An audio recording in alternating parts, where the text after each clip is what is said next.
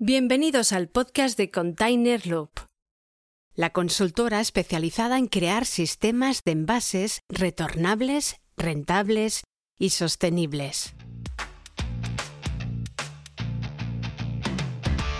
Con Esteban Fuica como conductor del programa y David Izquierdo como fundador y CEO de Container Loop.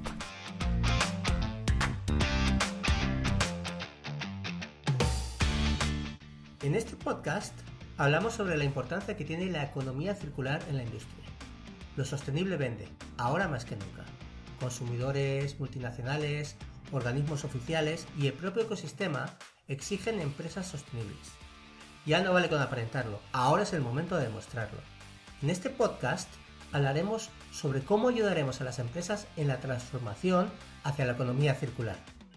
Hola, mi nombre es David Izquierdo y soy el CEO de Container Loop. Hola, mi nombre es Esteban Fuica y soy el presentador de este podcast. Y esto es Container Loop.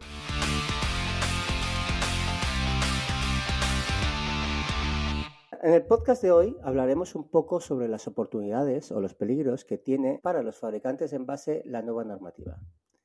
En concreto hablaremos de cómo afecta el Real Decreto 1055-2022 de envases y residuos de envase a los fabricantes de envase, que, aunque el decreto lo considere proveedores en base, el reglamento les afecta a muchos niveles.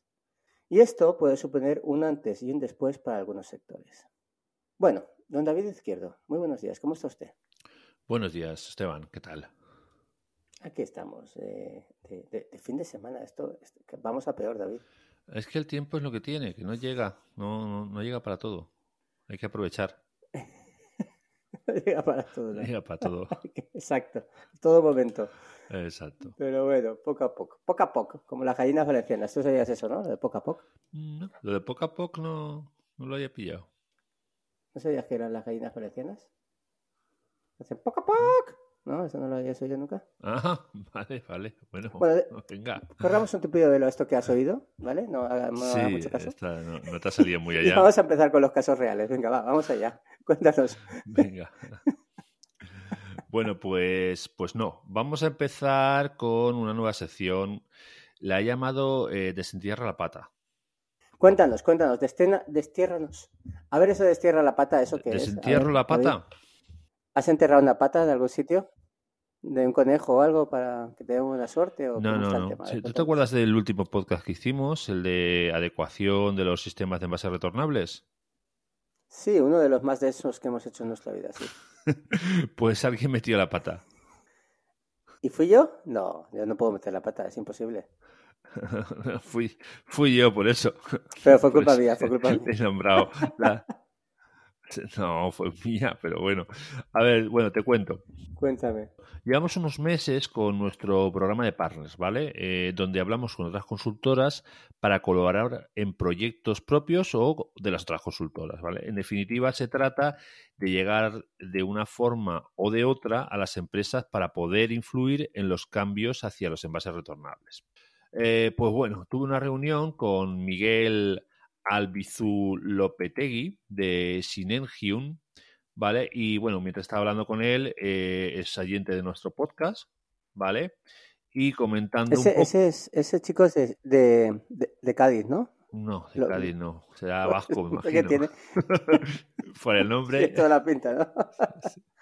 Eh, pero bueno, ese, ese, estuve hablando con él en una reunión y la verdad es que me, es un tío que sabe mucho, es una consultora que, que, lo hace muy bien.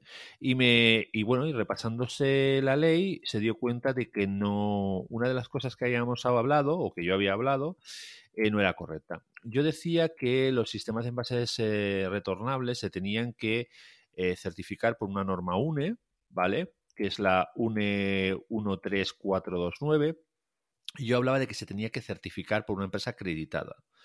Y después él me hizo ver que la ley no lo ponía en ningún lado. Y es cierto porque me he tirado prácticamente tres o cuatro días buscando por la ley a ver dónde lo ponía y realmente no lo pone.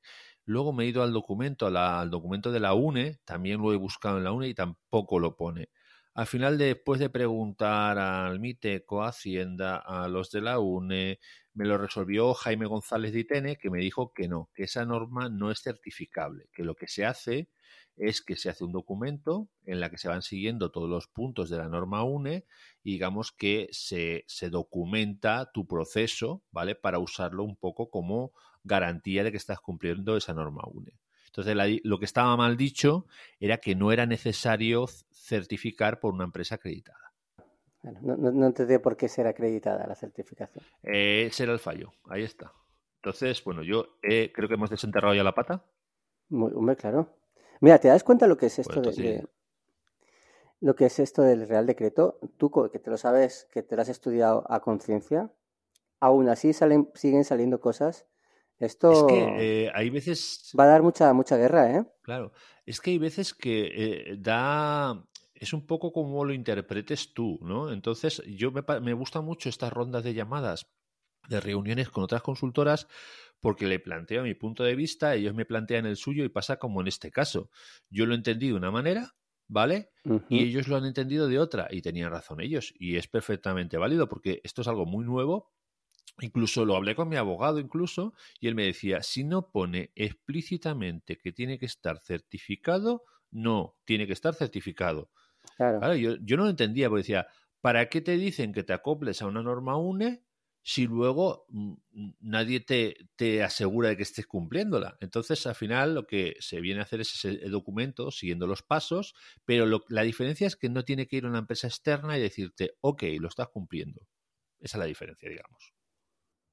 Claro, claro. Bueno, David, dicho esto, que ha quedado ya claro para todos, ¿eh?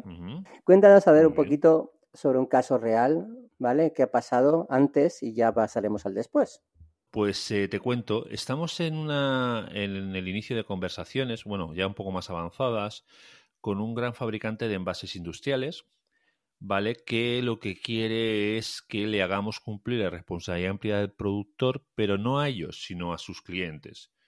En el apartado 41 del Real Decreto en el, punto 3 dice, no obstante, el productor de producto podrá acordar voluntariamente con los fabricantes, adquirentes intracomunitarios o importadores de estos envases que sean estos quienes en nombre de los productores den cumplimiento a las obligaciones financieras, organizativas y de información del capítulo 2 de este título, que sea de aplicación. Vale, ¿eso al final qué significa? En este caso, eh, habla en concreto de los envases industriales y deja la puerta abierta a algo que para muchos fabricantes puede ser muy interesante, ¿vale? Que es hacer cumplir la responsabilidad del productor a nuestros clientes. Esto puede ser una, muy buena idea. ¿Por qué? Por ejemplo, si yo soy un fabricante de envases de plástico, eh, yo puedo eh, ser el propietario de los envases cuando se transforman en residuo. la empresa que se encarga de hacer la parte del productor de producto, el, obligado a cumplir la responsabilidad amplia del productor, al final es el dueño de ese envase, de ese residuo de envase. Entonces, si yo, yo le vendo envases a alguien, cuando se transformen en residuo, yo me tengo que encargar de gestionar, financiar y recoger esos envases, pero son de mi propiedad. ¿Qué ventaja tiene esto para alguien que se dedique a, fabricar envases? Que tiene la propiedad de unas materias primas que están dentro del envase que le puede venir bien, muy bien para conservar el precio de venta, para reducir sus costos y para darle un mejor servicio también a su cliente y garantizar que tiene acceso a esas materias primas a un precio razonable y con unas condiciones razonables. Y bueno, esta es una parte que veo muy interesante para los fabricantes, incluso para eh, fabricantes de palés, por ejemplo, que a la vez son recuperadores, porque van a esos palés que han vendido, luego los van a recuperar una vez que se han vaciado y se han transformado en residuo. Vale, ¿qué te parece, David? Sí, dime, dime. Si lo mantenemos aquí con la intriga y luego nos cuentas más. Vale, correcto. ¿Te parece bien? Muy bien, muy bien. Pues, pues pasemos al a palabra sostenible. Vale, perfecto.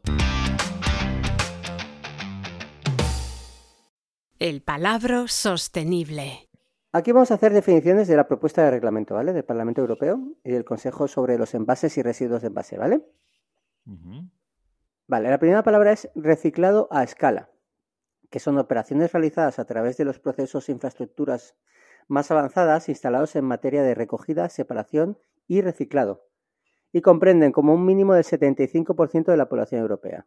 Esto incluye los residuos de envase exportados de la Unión Europea que cumplan con el requisito del artículo 47, apartado número 5. Bueno, a ver, yo lo que entiendo por esto es que recogida a escala eh, viene a hablar de una recogida a un gran nivel.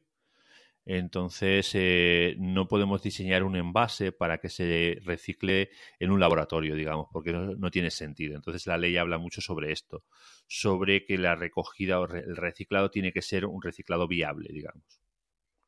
Sigo yo. Agente económico, ¿vale? Los fabricantes, los proveedores de envase, los importadores, los distribuidores, los distribuidores finales y los prestadores de servicios logísticos, ¿vale? Entonces, eh, el agente económico, pues es todo esto. Claro. Las especificaciones técnicas, que es un documento en el que se establecen los requisitos técnicos que debe cumplir un producto, un proceso o un servicio. Correcto.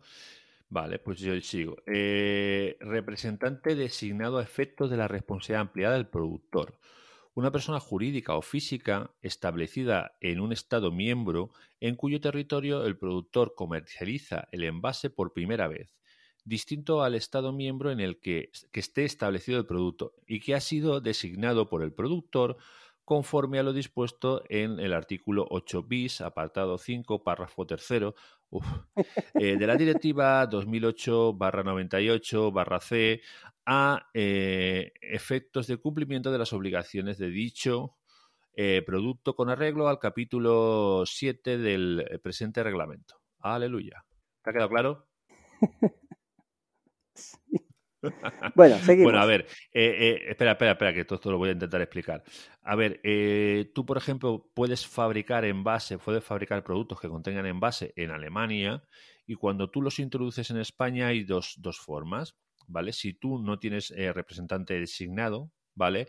Tendría que hacerse cargo de la responsabilidad amplia del productor el cliente, el que te está comprando el envase, el distribuidor, el que lo ha metido en el país, el adquirente intracomunitario. Pero claro, esto es un coñazo para el cliente, entonces lo lógico sería que tuvieras un representante designado en el país que se encargara de cumplir con la responsabilidad del productor para que no lo haga tu cliente y no te le, cargues de trabajo, digamos. Muy bien, muy bien. Ese es el famoso representante. Muy bien, pues vamos con una palabra muy sencilla, que es comercialización. ¿El representante será un señor con corbata y traje y con un maletín? A ver, esos son los representantes de fútbol. Ah, vale, vale, vale. De los, productos ya no sé cómo van vestidos. Vale, vale. Tú lo sabrás mejor que yo. Producto, de producto. ¿Y le pondrán un cartel como los del FRAC detrás? Los ponen, le ponen cartel cuando llegan al aeropuerto. Llegan al aeropuerto y le ah, ponen el cartelito. Vale, vale, Le ponen eh, cartel que pone representante designado a efectos de la responsabilidad empleada del productor. Y cuando lo han leído ya, cuando se, entra, Cuando entra un envase, cuando entra un envase al aeropuerto le ponen el cartel. Yo soy tu representante designado en el país, para que sepa dónde tiene que ir. Exacto. Muy bien, caballero. Vamos con la palabra comercialización. Venga. Que es todo suministro remunerado o gratuito, cuidado, de un envase para su distribución, consumo o utilización en el mercado de la Unión Europea, en el transcurso de una actividad comercial. Lo de no remunerado no lo pillo. A ver, no sé por qué se comercializa algo que no que sea gratuito. Será porque a lo mejor es, es, es un más que un regalo, igual es un trueque. ¿No? Igual es por eso. No lo sé. Yo repito, eh, para los que no le queden claro, los envases no son gratis, cuestan dinero.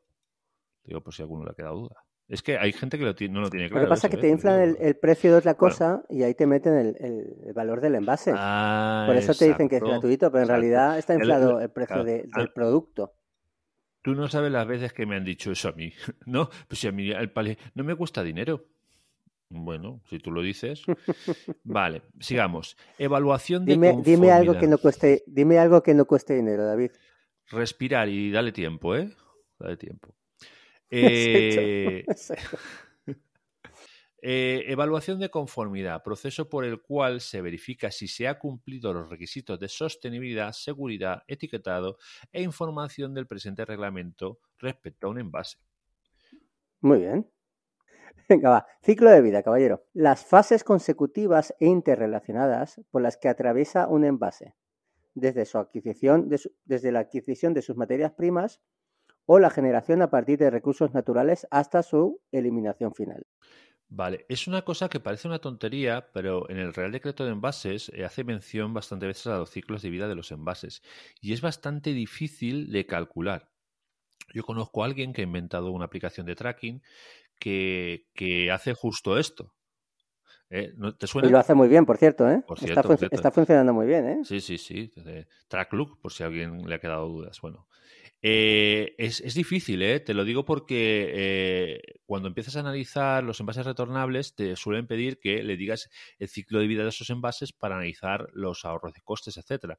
Eh, no hay información, ni lo sabe el fabricante, ni lo sabe el productor, y, y es complicado porque eh, es un uso real. ¿Cuánto vive, ¿Cuántos usos vive un palet? ¿Cuántos años vive un palet? Es difícil. Yo tengo palets en el almacén que tienen más de 20 años. ¿Cuántas veces los han cargado y los han vaciado? Eh, Solo lo sabrá el palé. Claro, ¿cómo se sabe eso? Sin trazabilidad es difícil. Claro, y el ahorro de huella de carbono, etcétera, etcétera. Exacto. Residuo. Esta me ha dejado un poco intrigado. ¿eh? eh un residuo, según se define en el artículo 3, que no lo hemos puesto, punto 1 de la directiva. Bueno, yo sí lo he mirado, ¿eh? pero era un tocho de, un montón de, de, definiciones de lo que es un envase, ¿vale? Eh, 2008-98-C con excepción de los envases reutilizables transportados hacia su reacondicionado. Y aquí, sin saber más, entiendo que no consideran que un envase sea un residuo si se está transportando hacia un reacondicionado. Y esto parece una tontería, pero cambia cosas, ¿eh? porque en el caso del palet, que es un producto que se suele reacondicionar, no se suele reciclar, igual que los IBCs, por ejemplo, hay mucha controversia en cuanto a si el transporte de estos envases tiene que transportarlo un gestor autorizado o no, igual que en, los, en tema de los envases peligrosos y todo esto. Entonces aquí Pero me estás diciendo que si el que transporta el... Pregunta, pregunta. Sí. Si el residuo o mm, posible residuo lo están llevando a recondicionamiento. Yo, por ejemplo, que no soy una persona profesional, Sí. ¿Eso no, ya no. es residuo? Aquí ¿Tiene que ser una persona profesional el que lo lleva? No, no, no. Aquí no está hablando de profesional. Aquí te dice, eh, con excepción de los envases reutilizables transportados hacia su reacondicionado. Entonces, si yo me Ya, dedico pero a para los- llevar un envase a su recondicionado lo tiene que llevar una persona responsable, ¿no? bueno, ya si responsable o no, pero eh, lo que está hablando es de que el transporte, ¿vale? De los envases que van a reacondicionado, en ese momento no se considera un envase, eh, un residuo. Entonces eso cambia mucho algunas cosas, porque los transportes de, de residuos los tiene que hacer un gestor autorizado. Y aquí te dice que eso no es un residuo, con lo que en teoría no lo tendría que hacer un gestor autorizado. Eso es un cambio Lo que... puedo llevar yo, es lo que... No, lo podría llevar un camión que no fuera uh, autorizado como gestor autorizado. O lo podría transportar una empresa que no estuviera autorizada como un gestor autorizado. Eh, yo eso lo miraría, ya te digo. Es, un párrafo de un texto y es una ley que todavía no está aprobada, pero eh, ahí cambian cosas, ¿eh? Lo dejamos para estudiarlo más adelante. Muy bien, muy bien, David, me parece gran idea. ¿Qué te parece si ahora nos vamos a la sección de ideas, tendencias y noticias? Bueno, pues eh, vale, vamos. Novedades sostenibles. Antes de hablar de, de lo de la, bueno, antes estaba hablando de lo del tema de la UNE, ¿vale? De la normativa, que no era certificable, que lo que se hace es generar un informe siguiendo los puntos de la UNE, ¿vale? Pues bueno, eh, bueno, podemos pensar que si esto no es certificable, ¿para qué sirve, no? Claro. ¿Correcto? Correctísimo. Vale. Lo único es que no podemos certificar, pero no significa que no tengamos que justificar con un informe que estamos cumpliendo la UNE. Al final la ley lo que te dice, el Real Decreto te dice que eh, se considera que un envase exacto si eh, cumple esa norma. ¿Y por qué es necesario? Pues en concreto, para los fabricantes de envase, por ejemplo, que hoy estamos hablando de fabricantes de envase, puede ser muy interesante para ahorrarse eh, lo que es el impuesto al plástico. ¿Vale? ¿Por qué? Porque si un envase está diseñado con plástico virgen, ¿vale? Pero está eh, fabricado para ser reutilizable, no le aplica el impuesto. Entonces, este, esta revisión de la UNE, ¿vale? Podría servir para justificar eso, ¿vale? Yo llamé a Hacienda, les pregunté y bueno, la respuesta que me dieron fue que, no nos llames que más. si en la ficha técnica del producto ponía que era...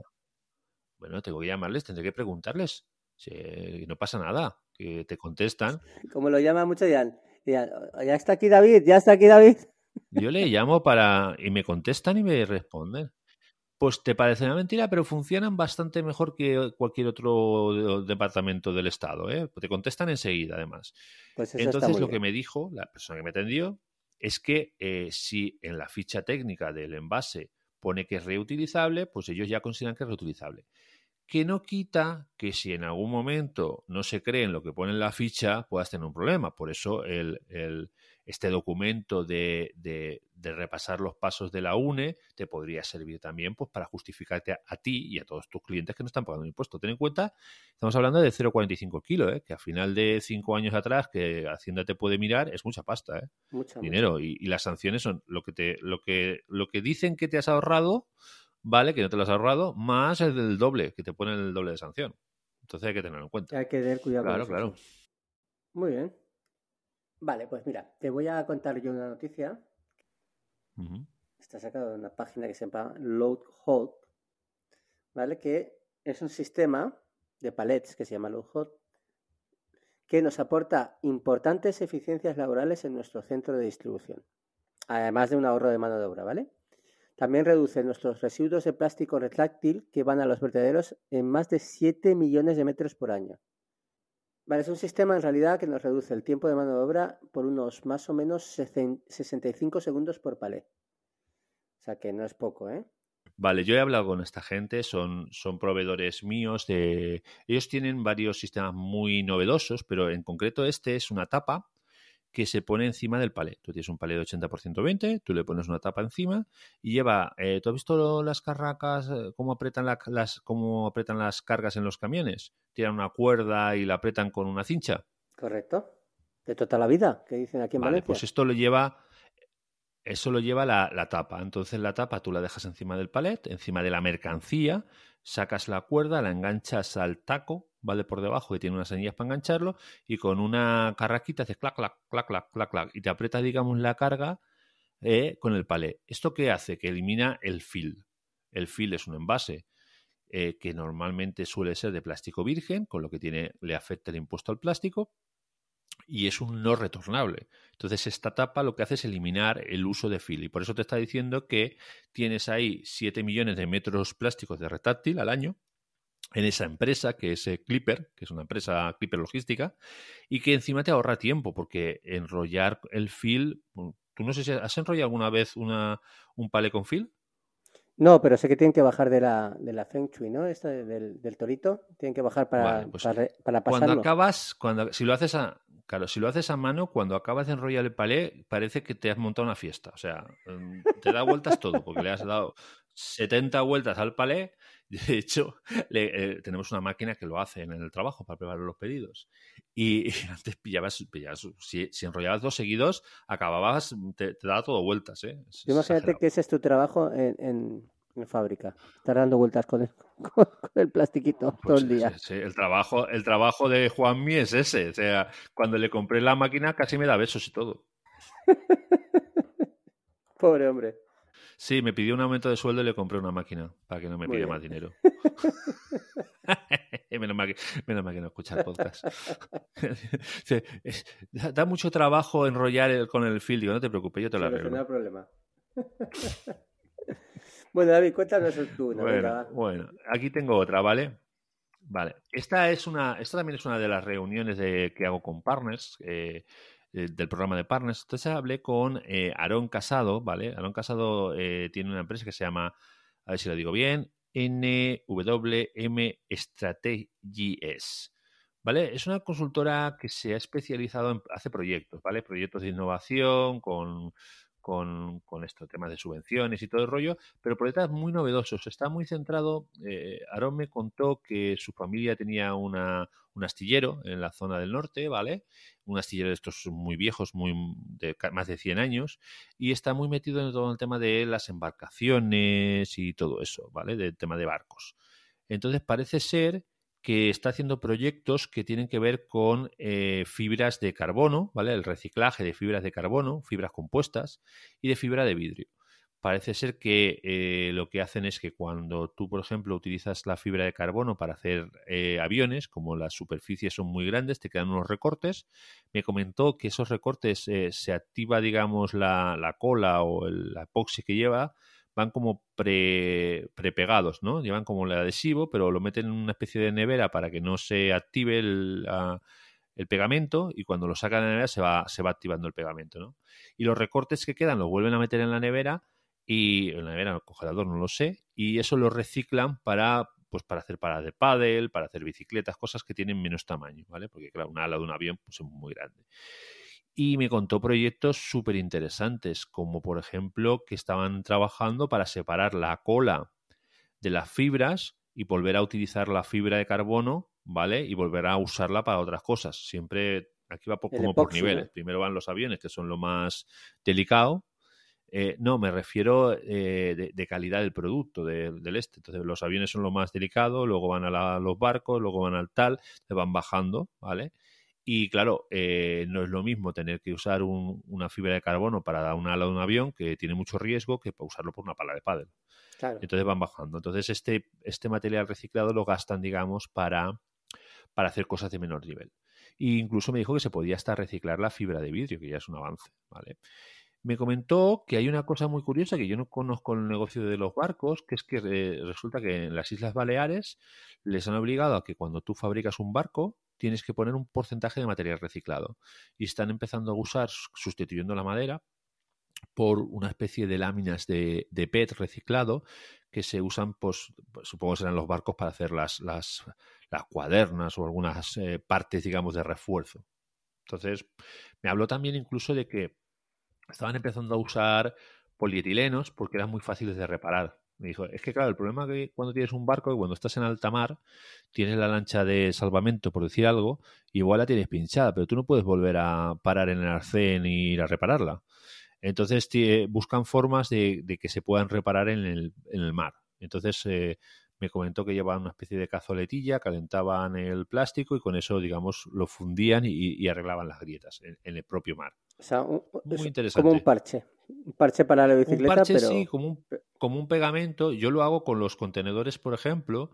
Nosotros tenemos una pistola que, es, que tira un, hilo de, de, plástico. O sea, tú lo que haces es que si tienes una grieta, le haces como una especie de canal entre la grieta para que ahí se pueda alojar el plástico. Haces como una V, ¿vale? Y en la V es donde metes el, material pasas el material, que es al final es plástico fundido, ¿vale? Calientas la superficie donde tienes que pasar el material para que esté a la misma temperatura y se pegue, y luego pasas el plástico. Cuando ya se ha secado, ¿vale?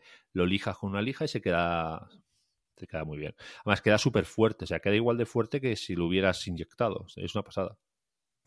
Qué guay. Bueno, caballero, vamos a seguir avanzando. Yo creo que, que ya que has hablado en este programa de, de Partner, ¿no? que has trabajado con otras consultoras, me gustaría que nos contaras cómo funciona esto. Bueno, a ver, eh, tú ya sabes, porque lo he dicho muchas veces en este podcast, que uno de los propósitos de Container Loop y por lo que montamos la empresa y, con lo que hacemos todo lo que hacemos, es acabar con los envases retornables industriales, ¿vale? Nos centramos en un nicho que conocemos y en un nicho que sabemos que se puede hacer perfectamente, ¿no? ¿Qué pasa? Que eh, nuestro impacto es mayor cuanto más gente eh, conozca las eh, bondades o los beneficios o, que es posible hacer que sustituir un envase de un solo uso por uno retornable sea rentable y, por supuesto sostenible. Entonces, para, para que nuestro, nuestra voz, digamos, se, se, se difunda mejor, lo que hacemos es hablar con otras consultoras la idea es que podamos colaborar en proyectos que tengan con clientes suyos, pues si están trabajando la sostenibilidad, que sepan que nuestra, nuestro servicio está y se lo puede ofrecer a su cliente. Nosotros podemos incorporarnos dentro de un proyecto más grande o al revés. Y también el feedback puede ser para ambos lados. Claro. claro, claro. A ver, la idea es que yo aprendo. O sea, cada vez que hablo con, una persona de otra consultora, ella me, yo le cuento lo que yo hago y ella me cuenta lo que ellos hacen. Entonces, al final yo aprendo y, y me sirve mucho para poder también ayudar a mis clientes complementando mis servicios. Entonces es una cosa que la, veo muy interesante, me está enriqueciendo mucho porque estoy conociendo gente súper maja. A ver, te digo una cosa, o sea, la gente que se dedica al tema de consultoría ambiental, no te diría que en un 99% no lo hace por dinero, ¿eh? La mayoría lo hace porque realmente está convencida de que está haciendo un bien. yo lo noto que eh, está en el ADN de estas personas con las que hablo ser sostenible. No lo hacen porque sea negocio. Que sí, que es un negocio, pero podrían dedicarse a cualquier otra cosa. Pero, les enriquece más hacerlo así. Claro, e, es lo que nos pasa a nosotros, ¿vale? A nosotros al final esto nos llena y al final si estás haciendo un trabajo que te gusta, pues lo haces mucho mejor, eso es evidente. Claro. Te voy a poner un ejemplo. Para que... llena en qué, sentido, en qué sentido? ¿En el bolsillo dices? Mm, el bolsillo todavía no. Eh, espero que en algún día lo, pase, pero todavía mi bolsillo está en negativo, ¿vale? Todavía con esto. Eh, pero, pero esperemos que llegue, ¿vale? Me he gastado más de lo que he recuperado. Llegará, llegará.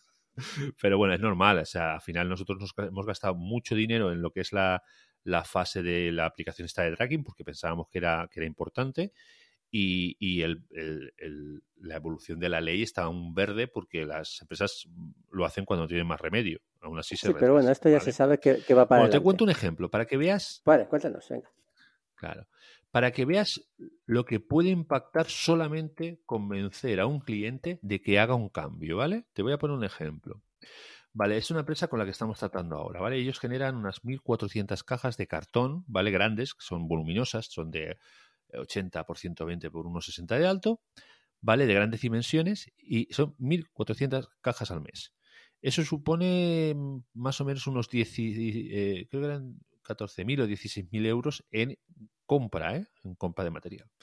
Al año suponen eh, 16.800 cajas compradas que se usan una sola vez. En 10 años suponen 168.000 cajas, ¿vale? Que se usan una sola vez. ¿Tú te puedes imaginar que un envase retornable que tiene una vida a lo mejor de 10 años eliminaría la fabricación de todas estas cajas? ¿Cuánto puede suponer ese impacto? esas 168.000 cajas no se, no se crearían. No se crearían. Crearía solamente las 2.000. El, dinero, dices. De dinero y de, y de generación de residuos. Ten en cuenta que cada caja que creas genera una huella de carbono por haberla fabricado y luego genera un residuo y luego hay que volver a reciclarlo otra vez que genera otra huella de carbono. Entonces, estás evitando que se fabriquen 168.000 cajas menos las 100, las 2.500 que fabricarías. o la, no, me he equivocado. Eran, no eran, he puesto 1.400, son 2.400 cajas al mes. El impacto es bestial. Y en ahorro de costes, pues yo les he calculado a ellos por lo bajo, ¿vale? Porque aún no hemos hecho todos los cálculos, un 40% de ahorro y son 72.000 euros al año. O sea, estamos hablando de que es un impacto enorme en cuanto a reducción de la fabricación de envases, de la, reducción de envases introducidos en el mercado, es un impacto enorme en cuanto a huella de carbono y, económicamente es muy viable. Entonces, lo tiene todo. lo que no entiendo es cómo no han empezado ya. Eh, todo tiene su trámite. ¿Qué quiero decir con esto? Que cuanto más empresas convenzamos para que hagan este cambio, el impacto será mayor. Eh, y el impacto que yo consigo generar en una empresa es una medalla que me puedo poner yo, y es una medalla que se pone el cliente. Entonces, cuando hablamos con consultoras, es importante que ellas también vean que esto, esto impacta muchísimo, mucho más que cualquier chorrada de compensación de huella de carbono, de cosas de este estilo que al final es pagarle a otro porque compense tu carbono. O sea, lo veo así. Pues toda la razón del mundo, David. A ver si espabilamos todos ya y vamos por el buen camino. Bueno, caballero, ¿qué le parece si pasamos a nuestro momento favorito? Nos vamos a uh, Cabirem, vamos para allá. Momento Cavi Lame. Bueno, pues eh, si te parece hoy voy a dar un, un momento Lame basado en el episodio de hoy, ¿vale? Como solemos hacer. Eh, bueno, si mi empresa se dedica a fabricar, te voy a poner un ejemplo, ¿vale? Imagínate que yo me dedico a fabricar palés y también me dedico a la recuperación de palés. La mayoría de los que fabrica también compran y venden palés, ¿vale? Muchos de ellos. Al final, una de mis fuentes de ingresos es comprar palés usados, porque si me dedico a la, a la preparación para la reutilización, al final tengo que comprar palés usados, ¿vale? Los reacondiciono y los vuelvo a vender. Si la ley eh, nos permite que nos hagamos cargo de la responsabilidad del productor en materia de envases, y si nosotros hacemos eso para nuestros clientes, ¿vale? Que ojo que podemos elegir los clientes que queramos, no podemos, no nos tenemos por qué quedar con todos, ¿vale? Correcto. Y los sistemas de responsabilidad ampliada del productor dicen que el propietario del residuo de envase, según la norma, es el que se hace cargo de la responsabilidad ampliada del productor. Dígase, en este caso sería el fabricante del palet, ¿vale? Y se dedica a comprar palés, eh, que son eh, residuos de envase. Eh, pues vamos, creo que es una muy buena idea que haga esto. O sea, al final es todos los palés que, o parte de los palés que yo estoy vendiendo, van a volver a mí cuando se queden vacíos. Digo yo que es una muy buena idea Cavilán, ¿no? Sí, sí, sí, claro que sí. Muy buena idea. Claro, claro. Es una gran oportunidad, ¿no? Exacto. Pues es una cosa que te digo yo que muy pocas empresas están haciendo ahora. También es verdad que la ley está muy verde, pero es una gran oportunidad de negocio y hay que tenerlo en cuenta. Bueno, y por cierto, nosotros les podemos ayudar a hacer esto, vamos, básicamente. Ahí está, con tenerlo. Claro, claro. ¿Qué pasó? Tenemos una consultora. No sé creo que lo hemos dicho, ¿no? Una vez, o, no lo hemos dicho. No lo hemos dicho. Repetimos, ¿no? Con nos puede ayudar mucho con esto. Vale, correcto, correcto. Eh, a ver, ya lo estamos haciendo, ¿eh? Estamos con clientes y haciendo cosas de estas. Exacto. Y esto va más, porque la ley va más. O sea que no hay que dormirse en los laureles. Bueno, a ver, don, David Izquierdo, cuéntanos ahora cómo acabó tu caso de éxito, que siempre está, nos dejas intrigados. Bueno, acabar, acabar, aún no acaba porque aún estamos en fase de hablar. Pero te voy a contar una serie de cosas que hemos puesto en las ofertas para que entiendas pues, la, lo interesante que es esto, ¿vale? Por ejemplo, clientes finales. A proporcionar a nuestros clientes un servicio adicional como hacerse cargo de la responsabilidad del productor, creamos una barrera de entrada para el resto de competidores. Claro, si nosotros le estamos dando un servicio y los otros no le dan ese servicio, los otros o le dan ese servicio o no va a poner, quitarnos el cliente. Entonces, es una ventaja competitiva. Mejoramos las herramientas de venta. En grandes operaciones de venta de envases ofrecemos a nuestros clientes darle un cumplimiento de la responsabilidad del productor puede suponer una ventaja competitiva, lo mismo que hemos dicho antes. Antes era una barrera de entrada y ahora es una, eh, un beneficio para quedarnos con una gran operación, ¿vale? Por ejemplo, eh, te pongo un ejemplo. Somos dos grandes fabricantes que estamos compitiendo por el mismo cliente. Uno le da la responsabilidad del productor al cliente y le ahorra un coste y el otro no. ¿Con quién te quedarías tú? A los mismos precios. El que tiene la propuesta de valor. Correcto. Exacto. Cuando hacemos cumplir la responsabilidad ampliada del productor a nuestros clientes, según el Real Decreto 1055-2022, pasamos a ser los dueños del envase. Una vez se transforma en residuo, una ventaja importante, ya que las materias primas recicladas serán de vital importancia en el futuro. Acuérdate, todo hemos estado hablando de que hay que poner un porcentaje de material reciclado, de que el plástico tiene un impuesto al plástico, y claro, eso va a hacer subir el precio de las materias primas recicladas y al final que vende un envase, una gran cantidad del valor del envase es la materia prima. Cuanto más constante, más cantidad y a mejor precio tengamos, seremos más competitivos. Bueno, y en resumen, la responsabilidad del productor en materia de envases industriales y o comerciales va a suponer uno de los mayores cambios en el sector de los envases industriales de las últimas décadas. Estos son lo que estaba en la oferta, ¿eh? Estar a la vanguardia de estos cambios apoya a nuestros clientes, puede ser de vital importancia.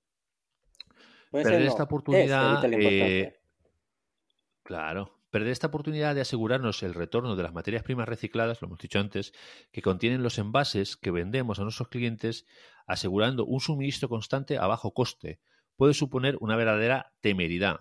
Es lo que te estoy diciendo. Si yo me quedo con la materia prima, no tengo que salir al mercado a comprarla. Imagínate que mañana no hay materia prima. Porque ha pasado, y no hace tanto. Ha pasado hace, muy poco. Poquito. Antes de, después del co. Claro, o sea, hay que, hay, que, hay que tenerlo en cuenta, ¿vale? Para poder garantizar una verdadera economía circular retornando los residuos de envase es una inmejorable herramienta de comunicación y marketing que a buen seguro puede eh, agradecernos sus equipos de marketing. ¿Qué sucede? Cuando nosotros vamos a traer un cliente grande, la sostenibilidad ahora es una pata importante de todo esto. Entonces, poder decirle a nuestro cliente, oye, mira, te voy a vender el producto, pero yo me voy a hacer cargo de ese producto, ese envase, cuando se transforma en residuo. Yo soy el que conoce el producto, soy el, más cualificado para reciclarlo y me voy a encargar yo de, quitarse ese problema de encima. Y luego te puedo volver a vender los productos con el mismo plástico que que tú me vendiste o, otro similar, ¿vale? Sí, hoy en día todos los productos, hasta las bebidas, Hacen publicidad de que son eco, hacen publicidad de que son reciclados, que hacen publicidad de todo esto. Que aquí estamos hablando de algo real, algo que estás haciendo, y justificable y demostrable. Por, por eso digo que está muy de moda y se está gastando muchísimo. Correcto. Bueno, y ya para terminar, eh, más o menos esta oferta era un poco grande, ¿vale? Porque es una oferta enorme. Nos pidieron todo desde el principio hasta el final y eso, la hemos dividido en cuatro fases. La primera fase es una fase en la que hacemos un diagnóstico y una evaluación de los requisitos legales de la ley derivados del RAP. ¿Vale? Entonces analizamos la ley y vemos cómo cuadra esta solución en ellos, ¿vale? Luego tenemos un encaje en la solución, un encaje de la solución en la organización. Es una empresa grande, con mucha gente, con muchas personas, y tenemos que ver qué necesidades tienen esas personas para luego poder pasar a la fase 3. En la fase 3 lo que hacemos es buscar la solución y eh, se la presentamos a ellos y le preparamos el, más o menos el material que van a necesitar formativo, etcétera. Y en la última fase ya de implantación, pues ya le, le, le, implantamos todo el proyecto y le damos toda la formación para que ellos puedan continuar haciéndolo sin, sin que nosotros estemos. Pues más claro no puede ser. Correcto. Caballero, muchísimas gracias. Pues nada, encantado de, de, estar aquí otra vez y esperemos haber arrojado algo de luz a, a, los fabricantes y que no se duerman de verdad, que es que es una oportunidad increíble. O sea, poder quedarte con el residuo de envase, de los envases que introduces, eh, yo no sé cómo lo están haciendo todos. Pues lo harán, y si no la ley ya lo Ah, por cierto, esto no lo he comentado, ¿vale? ¿Sabes por qué creo que es tan importante hacer esto? A ver, no lo hemos dicho en el podcast, pero eh, se, según la ley, hay tres. Eh, cuando tú vendes, por ejemplo, palés, te voy a poner el ejemplo de los palés porque es el que más controlado tengo, palés de madera. Eh, para el cliente hay eh, cuatro formas de cumplir la ley. Una es me olvido de los palés normales y me voy a una empresa de alquiler porque ellos se encargarán de hacer la responsabilidad del productor. Esa no nos gusta a ningún fabricante de envases porque Chep es una empresa que consume todo el mercado y todo va por ellos, ¿vale? No nos gusta a casi nadie más que que fabrique palés para Chep. Luego, la segunda opción más fácil para el cliente sería irse a un scrap, ¿vale? Los scraps son pues algo parecido a Coembes. Al final es un pozo en donde van a acabar todos los residuos que no se saben dónde van. Y eh, luego hay mucha burocracia y al final vamos a tener que ir al scrap y decirle, oye, mira, ¿me quieres eh, vender los residuos de envase para que yo los pueda meter en mi, mi, producto? Y te los venderán a ti o se los venderán a otro, no lo sabemos. Pero vamos a depender de un tercero que va a ser el que va a tener la sartén por el mango y va a elegir bueno, elegir no tiene que entrar, tiene unas condiciones para entrar en subasta, pero ya no, ya no es el poseedor final, no va a ser, en muchos casos, el dueño de esos envases, ¿vale? En otros casos sí, porque se pueden firmar acuerdos, pero en otros no. Eh, y eso para mí también es un peligro, es una incertidumbre que a mí no me gusta eh, cuando me dedico a fabricar envases. La última, que son los siraps, ¿vale? Que yo me lo hago, yo me lo guiso, yo me lo como, va a ser algo que solo van a hacer las grandes empresas, las que tengan ciertos flujos de envases retornables, pero muchas otras no. Y la última, que es esta que estamos hablando, de que el fabricante sea el que se haga cargo de la responsabilidad del productor, creo que de lejos es la más beneficiosa para el fabricante. Y debería de estar planteándose muy seriamente hacerla. Pues ha quedado dicho. Ahora sí, ahora sí, ¿no? Más claro ya. Exacto. Si esto lo escucha algún fabricante de envases y no, le re, no se retuerce en la silla, no tiene bien el oído. No se ha enterado de lo que pasa, de lo que está pasando, del dinero no que se puede no, ahorrar. no se lo he explicado bien. No, ahorrar no, es, es que es, es, mantener el status quo, seguir haciendo. Además, es que eso es una ventaja competitiva muy importante, ¿eh? Claro. Eh, que lo van a tener que tener en cuenta. Muy bien, pues nada, hasta el próximo podcast, ¿no? Venga, muchas gracias a todos por estar ahí. Vale, hasta luego, chao. Venga, un abrazo, chao.